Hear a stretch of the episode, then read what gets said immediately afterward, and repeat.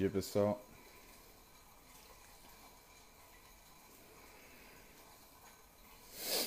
Ah.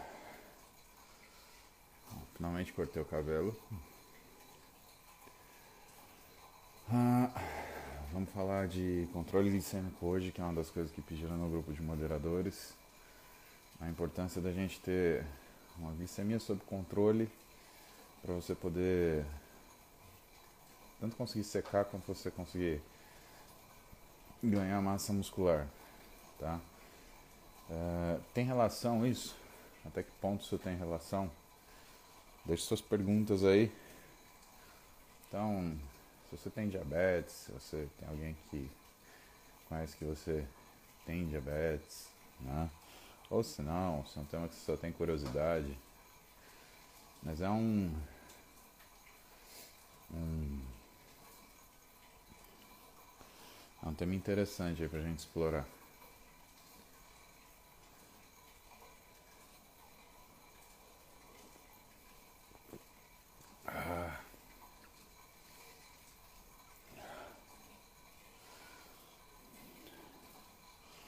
Vamos ver o que a gente já tem de pergunta aí.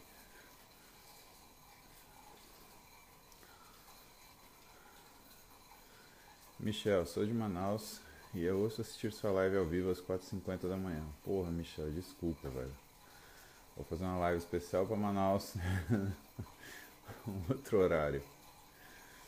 Bom dia, Carlão.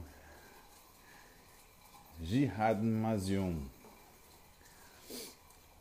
Alimentos com alto índice glicêmico para o ganho de massa corporal é válido? Ótima pergunta, Jihad. Ótima pergunta porque essa é uma estratégia usada por algumas, alguns profissionais né? e é interessante a gente saber se isso funciona sempre, se isso não funciona nunca. Se isso funciona e se funcionar, quando funciona?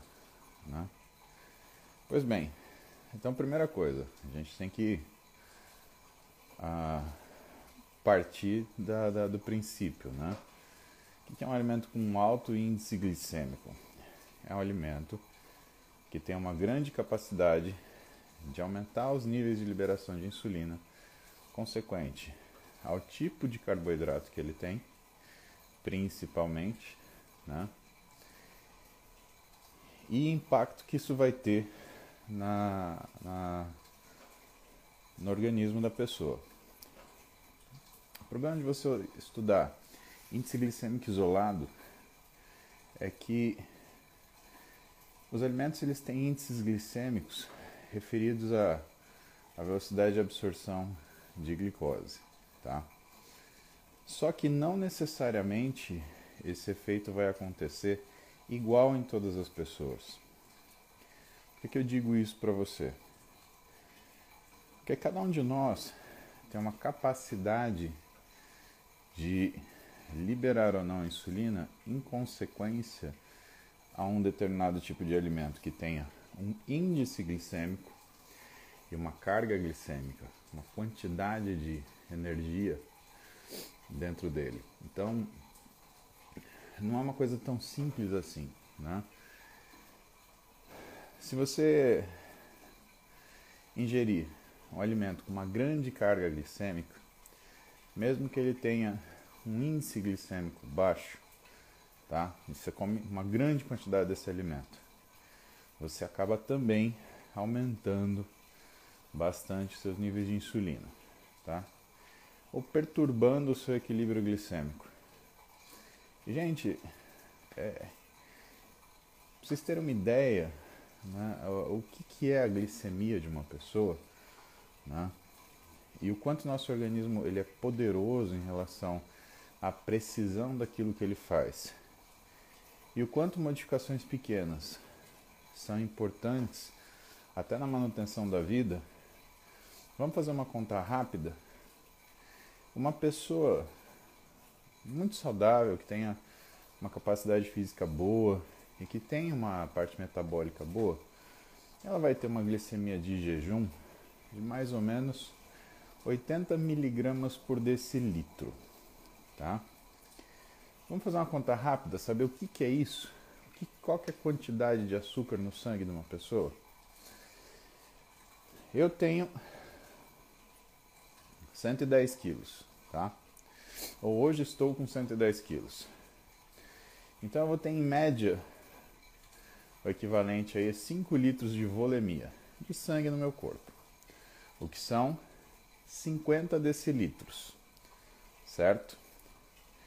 50 decilitros, tá? Pensa que se a minha glicemia é 80 miligramas por decilitro, eu vou ter um total de glicose no meu sangue 50 vezes 80, que dá 4 mil miligramas, certo? Então, eu tenho 5 litros de volemia, são 50 decilitros de sangue. Se a minha glicemia é 80 miligramas por decilitro, então eu tenho 80 vezes 50, ou 50 vezes 80, como queira. O que vai dar 4 mil, certo? 4 mil miligramas, quanto que isso é em gramas? São 4 gramas.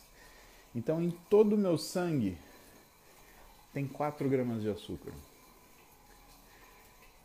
Eu tenho 110 quilos. Quanto que você acha que representa em relação a grandezas para sustentar minha vida, ou seja, o meu equilíbrio, meu equilíbrio é, metabólico, né? Ter 4 gramas de açúcar, que é mais ou menos uma colher de chá de açúcar em todo o sangue circulante no meu corpo. Você percebe o quanto é delicado isso? Se passar para 5 gramas de açúcar, significa que a minha glicemia ela subiu para 100. E 100 já representa uma glicemia alterada. O diagnóstico de diabetes ele vem a partir de 126 miligramas por decilitro de sangue numa pessoa em jejum. Pessoal, isso é equivalente a 6 gramas de sangue no meu, no meu sangue total. 6,5, tá?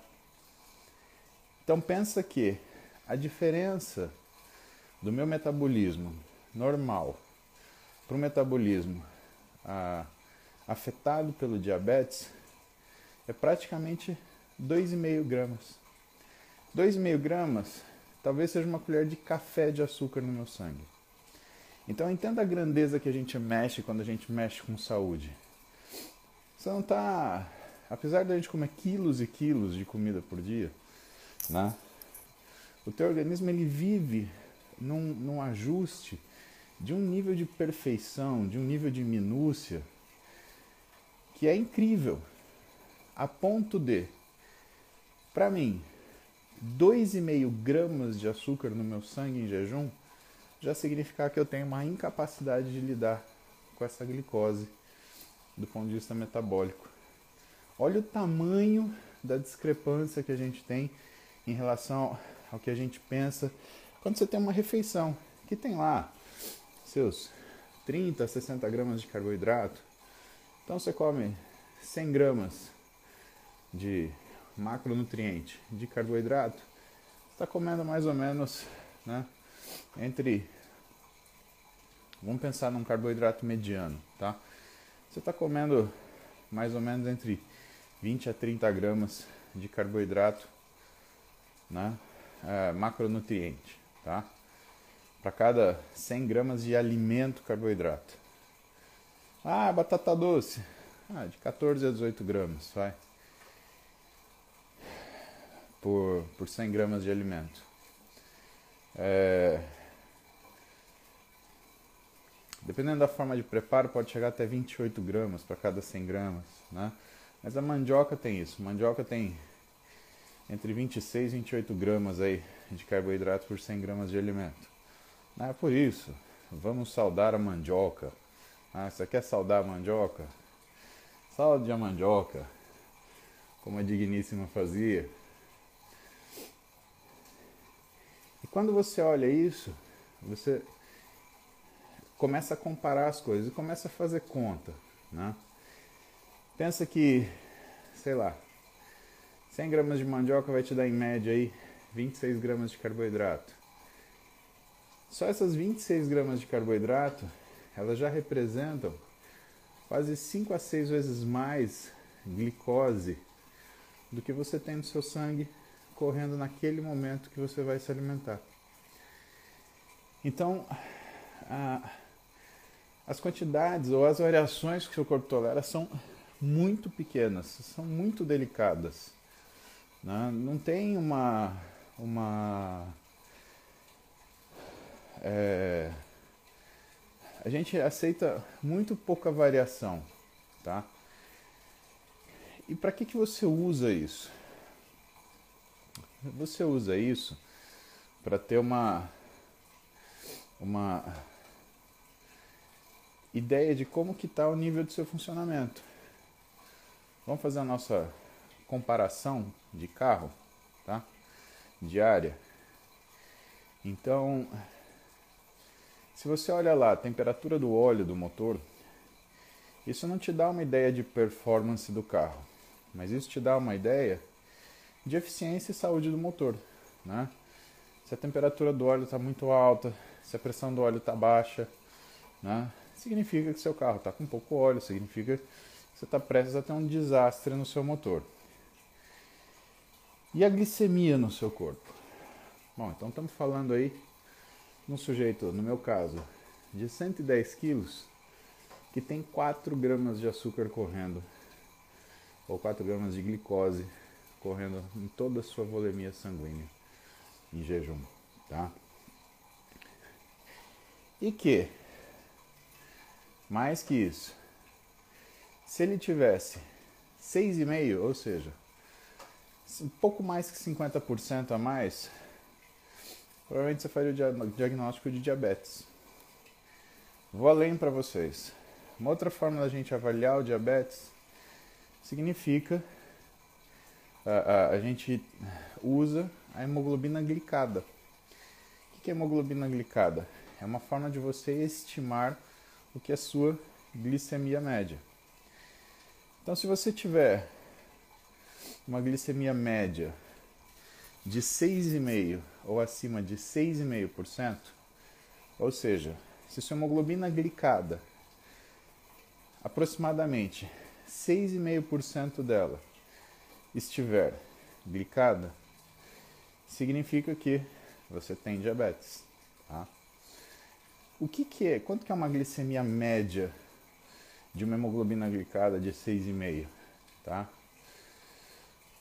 É mais ou menos os seus 120 miligramas por decilitro de sangue. Ou seja, se você mantiver esse patamar, ou se no meu corpo eu mantiver esse patamar de 6,5 gramas de glicose totais no sangue por dia, significa que eu estou com diabetes. Então as, as, as grandezas que você trabalha parecem grandes, né? 80, minha glicemia está 80, minha glicemia está 90, minha glicemia está 100, minha glicemia está 60. Parece que você está falando uma coisa que é de dezenas. Não, é uma coisa ínfima. É muito pouquinho, tá? Isso para a gente ter ideia do nível de equilíbrio do nosso corpo. Tá? Esse é o objetivo de eu explicar isso para vocês. Isso quer dizer que quando a gente faz uma grosseria com o nosso corpo, uma grosseria metabólica, você toma um porre, ou então você é, sei lá, se afunda de comer doce, né? Você cria um estresse metabólico gigantesco no teu organismo. E como que teu corpo ele lida com o estresse metabólico? Da única forma que ele consegue, guardando energia. Ou porque existe uma falta e o seu organismo se remodela em relação ao funcionamento para se preparar para guardar energia para situações semelhantes, ou porque, numa condição de excesso, ele precisa normalizar essa glicemia e trazer de novo para patamares normais. Por que patamares normais? Porque se você tem uma glicemia muito alta, você vai ter a agressão dos tecidos pelo açúcar. Por quê? O açúcar é extremamente oxidante, a glicose ela ataca a parede de artéria. Então o diabetes mellitus ele é eminentemente uma doença vascular, né? O que, que vai acontecer então? Quais são os órgãos-alvo da doença ou do desequilíbrio metabólico que a gente chama de diabetes mellitus? São todos os órgãos que dependem muito de microvascularização. Rins, coração, olho, cérebro e sistema nervoso. Então, o que, que acontece? paciente que tem diabetes mellitus, a gente sempre vai ficar procurando alterações naquilo que é o, o, o, o funcionamento desses tecidos. Então, se você vai avaliar um paciente que tem diabetes, você não vai ficar só pedindo glicemia para ele. Você vai olhar como é que está o HbA1c dele, para entender como está a glicemia média desse cara. Você vai avaliar funcionamento do rim, então você vai pedir exames como, por exemplo, ureia, creatinina, cistatina C. Você vai avaliar o funcionamento do coração. Então você vai pedir provas inflamatórias que tenham relação com risco cardiovascular. Então, colesterol total, colesterol LDL, colesterol HDL, peptídeo natriurético. Vai pedir algumas provas inflamatórias específicas, interleucina 6, TNF-alfa que vão te direcionar para risco cardiovascular. Você vai avaliar no seu exame físico como está a função neurológica desse paciente. Então você vai ver, por exemplo, como é que está a sensibilidade dele em regiões periféricas. Né? Então, você vai fazer o teste do monofilamento no pé dele. O que, que é isso? Você vai pegar um, um, um aparelhinho, né? que ele é como se fosse um, um fiozinho. E você vai empurrar esse fiozinho contra determinadas regiões do pé do seu paciente. E o que, que ele, ele vai te mostrar? Qual o limiar de sensibilidade desse cara? Por quê? Como o diabetes ele, ele ataca, né, por conta da glicose, ela ataca né, o vasa nervorum, que é que são os, os vasos sanguíneos que irrigam os nervos, esse paciente ele começa a ter uma perda de sensibilidade aos filamentos mais finos. Não é que o sujeito ele do dia para noite ele perde a sensibilidade no pé dele e meu pisa numa pedra, vira uma ferida e aquilo ele perde um dedo. Não é isso. É que ele vai perdendo aos poucos. Você vai pegar um diapasão, você vai bater no diapasão e vai ver se esse paciente ainda tem sensibilidade vibratória, que também é uma forma de você ver atividade nervosa. Então você vai fazer isso no seu exame físico. Esse paciente vai ter que fazer um exame oftalmológico, vai ter que fazer uma campimetria, vai ter que fazer exames de acuidade visual e principalmente fazer um fundo de olho. Por quê? Porque quando o oftalmologista ele olhar o fundo do olho desse paciente diabético, o que, que ele está olhando na verdade? Ele está olhando o sistema vascular. Então ele vai procurar é, pequenos aneurismas né, nas, nos vasos da retina. Ele vai procurar degenerações algodonosas. Ele vai procurar alterações na fóvea. Então ele vai procurar essas alterações são vasculares. E cérebro? Cérebro é mais difícil, né? E basicamente o que a gente vai ah, ficar atento ah, é para a cognição desse paciente. E funcionamento dele geral, tá? Então, entendido qual que é a magnitude da variação da glicose no nosso sangue, entendido como que o diabetes ele se manifesta e por que que o descontrole do diabetes ele diminui a nossa expectativa de vida. Entendido? Por que, que um paciente que tem diabetes descontrolado ele tem muito mais probabilidade de perder a função renal, de diminuir a capacidade de sensibilidade periférica, aumento do risco de acidente vascular cerebral, perda da visão, infarto do miocárdio, entre outras coisas. Por exemplo, disfunção erétil. Né? O paciente tem diabetes e que tem problema neurológico, ele tem um risco muito grande de ter disfunção erétil. Por quê? Porque para você ter uma resposta né, de funcionamento do seu pênis, você precisa que um nervo, o nervo pudendo, ele funcione muito bem. Só que se você tem uma doença neurológica causada pelo diabetes, se você tem uma neuropatia diabética, essa parte também não vai funcionar. Mais importante, quando essa neuropatia diabética ela é generalizada, porque a gente sempre pensa assim, ah, neuropatia diabética é aquele paciente que não sente direito o pé. Ah, não é só assim, né? Você tem sim as neuropatias diabéticas periféricas, insensibilidade em bota e luva, né? assimétrica, tem tudo isso. Mas você também tem neuropatia relacionada, por exemplo, à, à, à, à inervação do coração. Então, diabetes de longa, diabéticos de longa data e que têm um, um controle ruim da doença, eles têm uma, uma situação que é assustadora, que é eles podem infartar sem sentir dor. Então aquela dor precordial, né, aquela, aqueles sintomas típicos, ah, sensação de aperto no peito, isso pode não acontecer com um paciente que tenha diabetes descontrolado por conta da doença neurodegenerativa.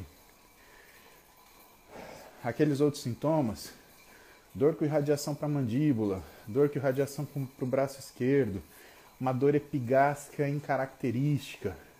Dor nas costas, quando é um infarto posterior, ele acaba não tendo isso. E aí esse paciente ele acaba tendo um infarto silencioso, e ele morre de infarto numa época que a gente consegue tratar infarto, porque ele simplesmente não tem sintoma.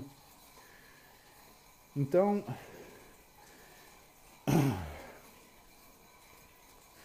diabetes é assim. Entendeu diabetes? Isso é o básico de diabetes que você tem que saber para sua vida. Que você tem que evitar o diabetes? Tá? Entendido isso, aí a gente vai. Todos os alimentos, então, eles têm uma capacidade de alterar de uma forma grande ou não a nossa glicemia e que vai alterar de uma forma grande ou não a nossa insulinemia. Então, eu, por exemplo, eu não sou fã de usar alimento de alto índice glicêmico com frequência de rádio. Por quê? Porque eu tô cutucando uma onça com vara curta. Ah, você está falando que você vai ter diabetes por causa disso? Não, não é isso. É porque toda vez que você produz grandes quantidades de insulina, você produz grandes quantidades de uma proteína chamada SOX3. E essa proteína, ela regula a função da insulina, impedindo a ação da insulina no seu receptor. Só que é uma proteína que ela inativa todo o receptor baseado numa coisa chamada tirosina quinase. Isso é um mecanismo de receptor, tá? Você tem receptores no organismo que obedecem uma série de funções diferentes. Tá? Então, receptores baseados em tirosina quinase, receptores baseados em proteína G, e aí por diante. Receptores nucleares, por aí vai. Só que quando você mexe com o receptor de tirosina quinase, você mexe também com o receptor de leptina. E quando você mexe com o receptor de leptina, você não faz só uma resistência periférica à insulina, você faz também uma resistência periférica à leptina. Por que, que é importante isso?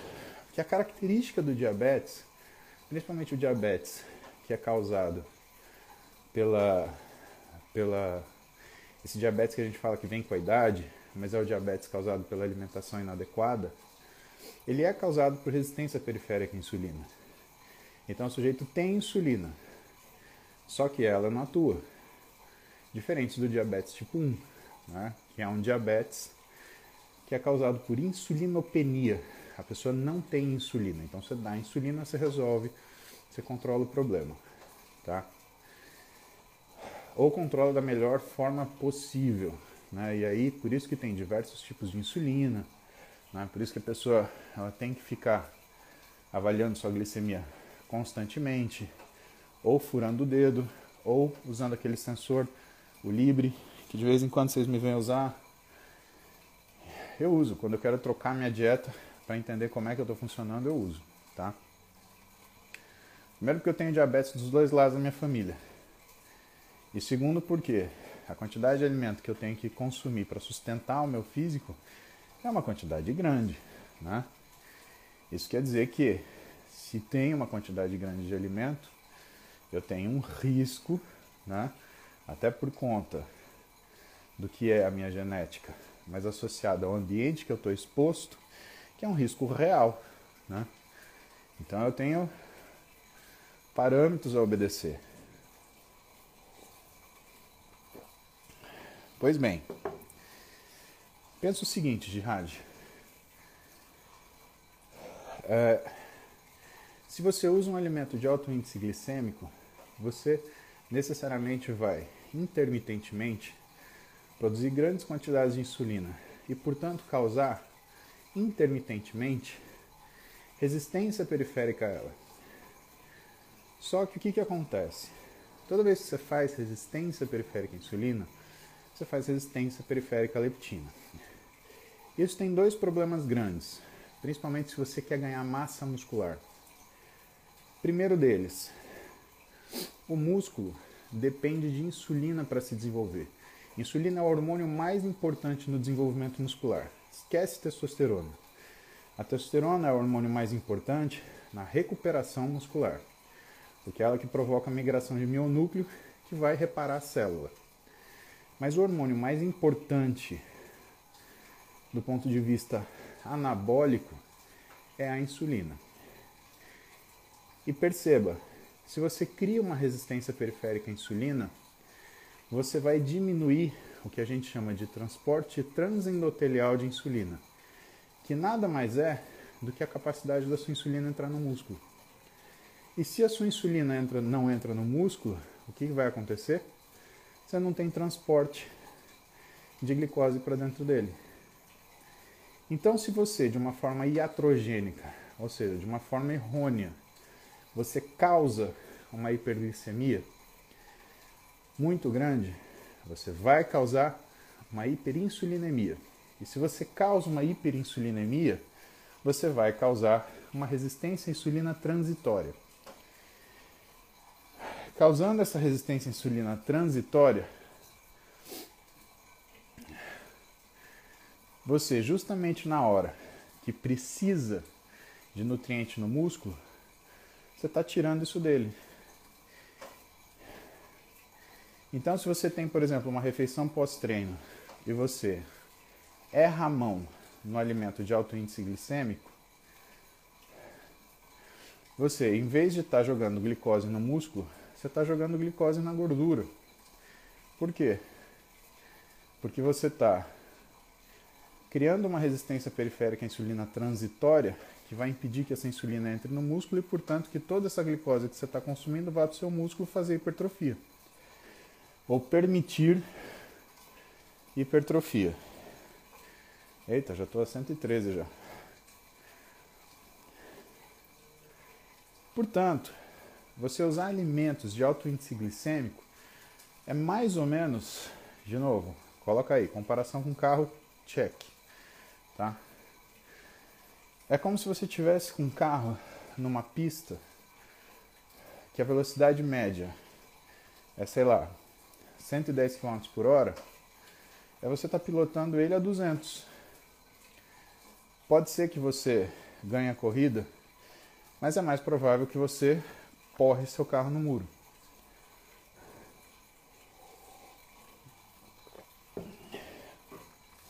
Aí vem uma coisa importante, tá? E que você aprende também estudando diabetes. Existe um fator de sensibilidade à insulina. Ah, aliás, as pessoas elas têm uma, as pessoas que têm diabetes, elas têm uma necessidade diferente uma das outras, tá? Então tem pessoas, por exemplo, que precisa de uma unidade de insulina rápida para metabolizar 10 gramas de carboidrato. Existem pessoas que têm, com a mesma uma unidade, ela consegue metabolizar 20. Tá? Ou seja, ela tem uma sensibilidade à insulina maior. No nosso mundo das pessoas não diabéticas, você tem absolutamente a mesma coisa. Você tem pessoas que vão ter uma capacidade de metabolizar glicose maior do que as outras. E agora vem a parte foda. Você tem pessoas que mudam essa capacidade ao longo da vida, ao longo do tempo, ao longo do treinamento, ao longo da dieta. Essa é a parte difícil.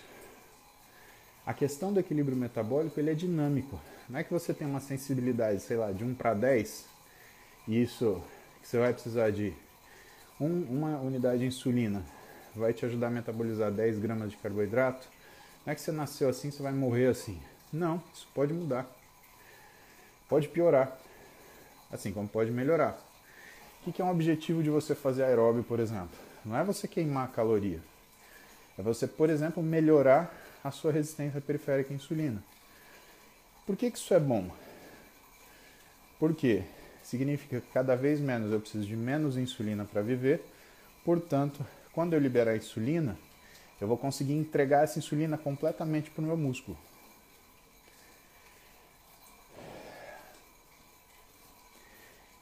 Com a idade, a tendência é a gente piorar a nossa resistência à insulina. Com o treinamento, a tendência é a gente melhorar a nossa resistência à insulina. Então, ah, com a dieta, a tendência é a nossa resistência à insulina obedecer à carga glicêmica, ao índice glicêmico e à quantidade de calorias que a gente consome. Olha quanta variável você tem. Então, um cara de 40 anos que treina uma hora de musculação por dia, que faz uma refeição de 10 gramas de carboidrato, de índice glicêmico alto, numa refeição de 500 calorias, é completamente diferente de um cara de 30 anos que treina meia hora de musculação e meia hora de aeróbio por dia e que consome 10 gramas de carboidrato de alto índice glicêmico numa refeição de mil quilocalorias. Então, quando você muda a caloria da dieta, por exemplo, da refeição, você já muda esse algoritmo. Por isso que não é uma coisa simples. E às vezes eu vejo na net que o pessoal trata isso como dica. Ah, eu vou te dar uma dica. Come doce de leite antes de treinar. Come doce de leite depois de treinar. Isso não está errado, tá? mas também não significa que está certo. Isso não significa que você não pode fazer isso. Não estou dizendo que você não pode fazer. Estou dizendo que muitas vezes isso irá contra o seu preceito inicial de desempenho. É muito mais difícil acertar fazendo dieta, comendo doce de leite, mel, bolo de chocolate e biscoito negresco do que você acertar comendo arroz integral, batata doce. Por quê? Porque você mexe com uma questão que é individual e dinâmica, que é a capacidade sua de metabolizar energia.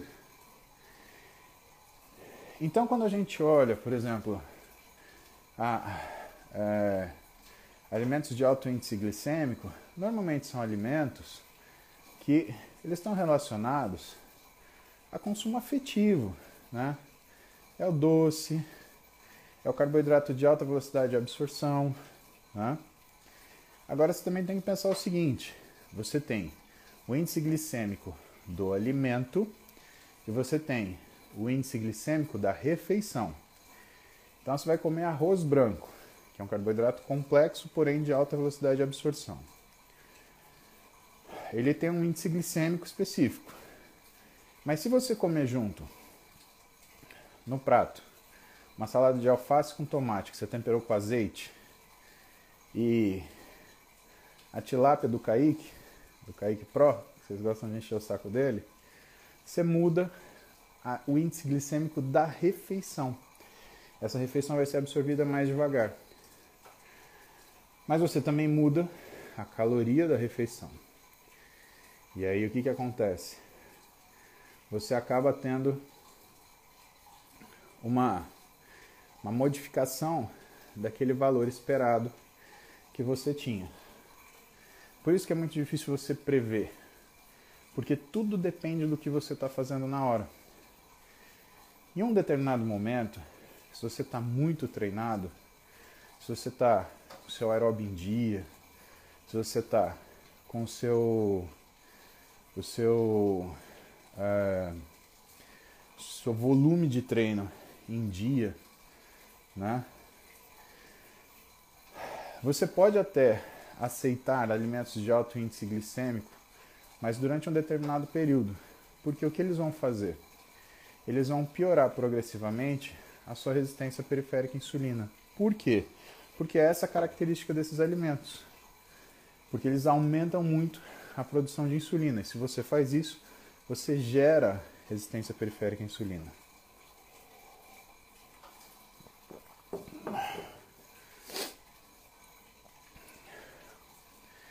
Agora veja bem. É...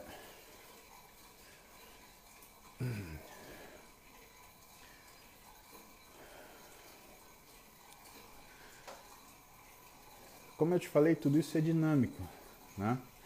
Então você pode aguentar fazer um tempo, mas a maioria das vezes você não aguenta fazer o tempo todo por conta dessa mudança que você faz no seu, no seu organismo.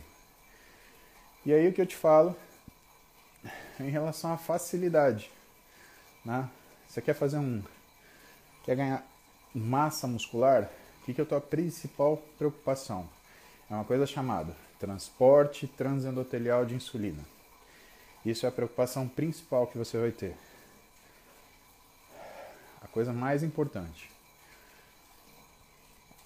Que condição você precisa para ter transporte transendotelial de insulina. Uma baixa resistência periférica à insulina, tá? E agora vem um desdobramento muito importante, porque você acha que acabou? Não acabou não. Aliás, o que a gente falou aqui é, é 20% do que vocês talvez precisassem saber para realmente dominar esse assunto, tá? O aumento da resistência periférica à insulina, de rádio, ele aumenta a fome. Por quê? A insulina no sistema nervoso central é sacietógena. Se você faz uma resistência à insulina, você perde o sinal de saciedade. Pode ver que quando você come uma porcaria, sei lá, é, no meio da tarde, você não consegue voltar para a dieta à noite. Você vai querer comer mais porcaria. Pode ver que quando você morde, sei lá, um pão de mel, a hora que você chega na sua casa, ah, só um pedacinho. Dali 20 minutos você vai querer comer outro. E dali meia hora você vai estar morrendo de fome. Por quê? Porque você gerou uma resistência periférica à insulina, ainda que aguda, que vai diminuir a sensibilização da insulina no seu sistema nervoso central, que vai inibir os mecanismos de saciedade e que vai culminar em fome. Então, você comer alimentos de alto índice glicêmico vão fadar você a viver com fome. E quem que consegue fazer dieta com fome? Ontem eu expliquei para um paciente a seguinte situação.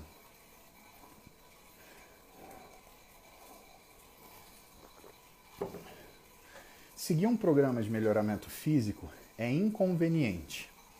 Por que, que é inconveniente? Porque você tem que comer o que você não quer comer, na hora que você não quer comer, numa quantidade que você não quer comer. Portanto, é inconveniente. Se for só inconveniente, Jihad, você consegue vencer isso daí. Agora, e se além de inconveniente for desconfortável? Aí que é o pulo do gato. Se você começa a comer alimento de alto índice glicêmico, além de inconveniente, fica desconfortável. Por quê? Porque você sente mais a restrição alimentar. Então, quando o seu nutricionista ele senta com você e ele explica que não dá para substituir arroz integral por bomba de chocolate, né? que não dá para você brincar de dieta dos pontos quando você quer fazer melhoramento físico, o que, que ele está tirando de você? Caloria? Não, Jihad. Ele está tirando desconforto. Porque se você começar a usar eminentemente alimentos de alto índice glicêmico na tua rotina alimentar, você vai sentir cada vez mais fome. Não porque você está com metabolismo melhor, e sim porque você está piorando a sua função metabólica relacionada ao controle glicêmico. Entendeu? Então, dieta, se é só inconveniente, você consegue fazer. Se é inconveniente e desconfortável, esquece. Você vai fracassar. Então, a ideia de você evitar alimentos de alto índice glicêmico é justamente evitar o fracasso. É justamente evitar que você tenha desconforto desnecessário durante esse processo. Então fiquem tranquilos, essa live vai para o YouTube, tá? Logo mais o Rubão vai subir essa live para vocês lá. Vocês vão conhecer meu canal do YouTube, tem todas as lives do banho não tem calendário. Logo menos a gente vai voltar com as lives de estética com o Guilherme Musi. Ah, tem nos podcasts que vocês mais gostam. Lembrando que dia 16 próximo vai ter um seminário do MAPS. Eu, Lancha Júnior e Aline Davi. Então se você está no MAPS, NAPS e FAME, que são os grupos que a gente dá aula para alunos de graduação de grátis, né, para vocês manterem a sua cabeça no rumo direito, saibam, separem o sábado seguinte, que vai ter um aulão meu, do Júnior e da Aline sobre suplementação alimentar, tá? Então não percam, já reservem essa data, logo menos eu vou publicar o banner, né? Terão certificados, certificado pesado, hein? Eu, professor Lanche e doutora Aline Davi vão assinar o certificado de vocês. Tá? Coisa vai ser pesado o negócio. Não percam, fiquem atentos, tá? E se você estiver aí no YouTube, clique no inscrever, receber notificações, né? O tema de hoje, apesar da pergunta ser do Jihad, o tema o pessoal escolheu do grupo, né, do Telegram, né? Então, se você quiser coordenar o que são os assuntos da, da live, é só entrar no grupo do Telegram que a gente vai sempre selecionando o que vocês quiserem falar, tá bom?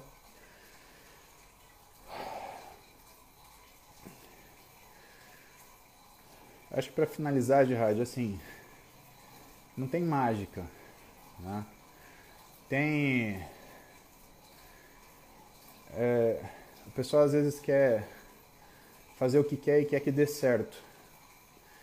Às vezes funciona, a maioria das vezes não. Você já viu algum Mr. Olímpia ganhar um campeonato comendo mel, pão de queijo, açúcar, sal? Não, você vê os caras numa puta dieta restrita. Para quê? Duas coisas.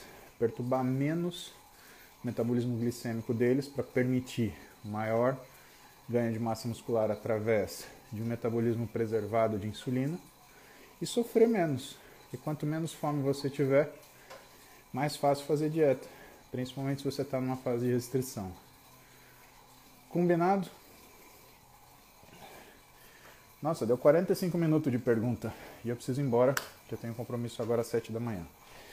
Beijo para vocês, que eu já estou atrasado. Mas como o banho não tem calendário, sempre compensa a vossa dileta companhia.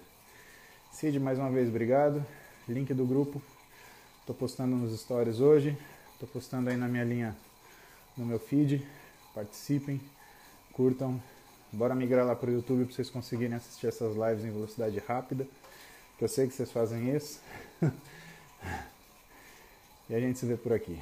Beijão pra vocês. Ótima sexta-feira. Lembrem de namorar bastante e gostoso. Até mais.